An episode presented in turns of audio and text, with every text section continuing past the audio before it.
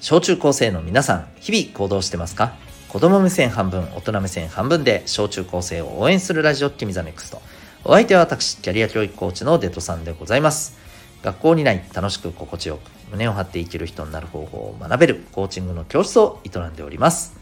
この放送では目標、人間関係、成績進路、エンタメなどを中心に日常のことから得られる学びを毎日お送りしております。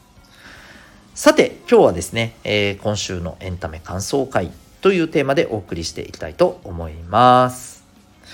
はい、えー、日々私が、えーと、楽しんでいる、えー、エンタメからですね、まあ、感じたこと、学びになったことなどをですね、えー、ざっくばらんに、えー、お話ししていきたいと思います。ちなみにですね、そうあのー、ちょっと思ったのがですねえーと、できればこの僕が感じた感想とかを中心にお話ししたいなと思いますので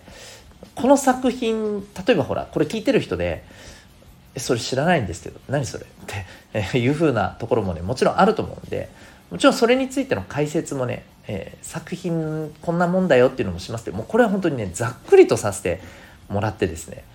僕は思ったことの方をですねあれこれお話ししたいなと思ってますので、まあ、是非、えー、解説はざっくりやりますがご容赦くださいと。あとは興味持ったら是非見てねっていうね。そんな感じでいきたいと思いますのでよろしくお願いします。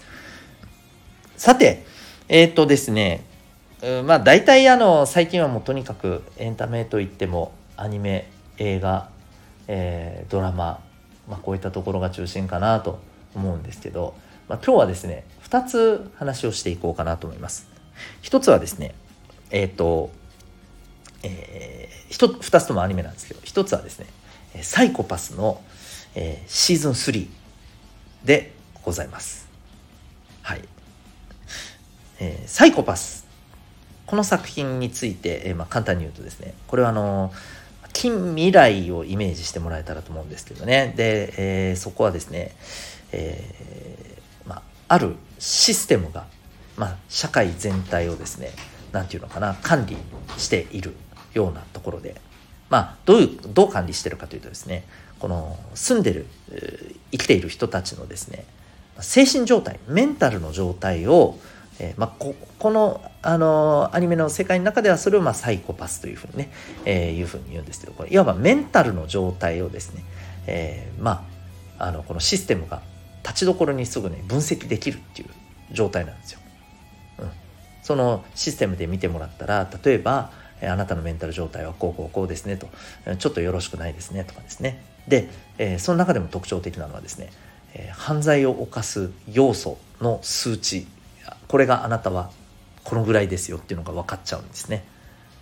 怖いですよね。でその数値が高い人は、ま、当然ですけど取り締まられちゃうんです。犯罪してなくてもですよ。うん、でもちろんね取り締まられちゃうというよりもまああの保護されてで、えーまあ、それを改善するための、え、治療を受けてもらうと、はい。まあ、そういうふうなね世界で。で、えー、主人公たちは、まあ、それを取り締まるですね、え、そこで、まあ、いろんなね犯罪を犯す人を取り締まる、まあ、警察のあの方々なんです。で彼らはまあ、そういうこのシステムが、えー、組み込まれた特殊な武器銃を持っていてこの銃でもってまああまりにもこのもうこの犯罪を犯す数値が上がりまくってしまった人はですねその場で銃殺できるっていうね、えー、ものすごい権限をこう持っていたりします。まあそんな人たちのいろんな犯罪者との戦いをですね描いたまあ、あとはそれだけじゃなくてねこの社会の在り方ってどうなんだみたいなことをね、えー、葛藤しながらね、うん、あのこう日々をこう生き抜いていくそんな姿をね、えー、描いた、えー、まあ、アニメでございます。なかなか重いし話も難しいんですけど僕はですね今後、まあ、AI が発達していくねこれからの世の中となんか通じるところもあったりするなと思って僕はこういろいろ思いながら見ています。で今回ね、第3期を見てみてねやっぱり思ったんですけどねあの何て言うのかなこうシステムにまあ合わない人社会のシステムに合わない人この人たちをどうやっぱりね社会は、えー、向き合うのか切り捨てるのかそれともどうフォローするのか、うん、であとは自分は社会のシステムと合わないと思った人たちがどう動くのか。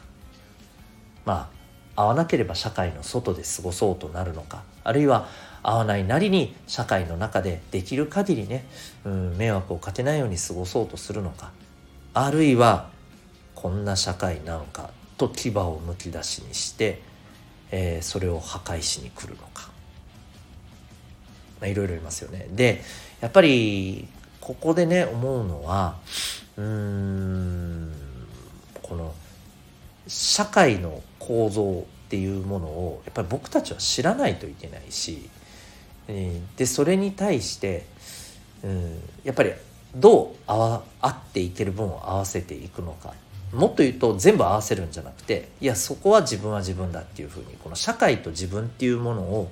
どう両立させていくかっていうところがねすごく大事なんだなっていうふうにね思いました。うんあとはですね、えーと、特にこのねうん主人公主人公あの今シーズン3まであってね実はシーズン1と2は主人公一緒なんですよ。で3はですね主人公ガラガラっと変わってるんですよ。だけどワンツーまで主人公だった人が結構まあそうだななんて言ったらいいんだろうないるんですよちゃんと。うん。いるし大きな影響を及ぼす、まあ、ちょっとレジェンド的な人として、えー、ちゃんといるんです。表舞台に出てきてないだけでねいるんですよ。でこのこの人がねあのなんていうのかな。うん。こう社会とどうバランスを取るかっていうところの、まあ、絶妙な位置にいるなと僕はこうずっと思いながら見ていてですね。この生き方っていうのが僕はすごく好きだなと思います。うん、でちなみに余談なんですけどこのキャラクターね、えーと、女性なんですけどね、えー、声優さんがですね花澤香菜さんなんですよ。僕の一押しの声優さんでですね、まあ、今ちょうどね「あの鬼滅の刃刀鍛冶の里編の」えー、恋柱甘露寺光役をやっています全然キャラ違いますけどねはい、全然キャラ違いますけどあのちゃんと使い分けていてさすがだなというふうに思いますが、まあ、それはいいとして そうなんですよ。このサイコパスってとてもですね僕はあの社会とこう個人個性っていうものを、えー、結構ね闇の部分ダークな部分からね見ていく、えー、そんな裏テーマがあるなと僕なりにはですよ思って見ていまして、えー、ぜひですねちょっとこうその辺も含めてえーと思った人はですね見ていただけたらいいなと思いますしで見てる人もねあの改めてね、うんまあ、あのちょっとこう作品について考えて、えー、見るのもいいんじゃないのと思ったりしました。でちなみに5月の中旬から劇場版やりますよね、えー、これも非常に楽しみでございます。そして、えー、もう一本がですねえー、ようやく見始めましたよ「機動戦士ガンダム彗星の魔女」4月からのこの13話からの部分ですね。ようやく見ました。といっても13話と14話しか見てませんが。うん。で、えー、これに関してはですねそうあのー、僕ガンダムは最初の頃はめちゃくちゃ見てたんですけどしばらくずっと見なくてですねちゃんと見てるのは本当に超超超超超久しぶりです、はいまあ、ずっとねガンダムシードとかね、あの、えー、G のレコンギスタとかですね、えー、鉄鉄のあのオルフェンズとか、この辺り私全然見てないですよ。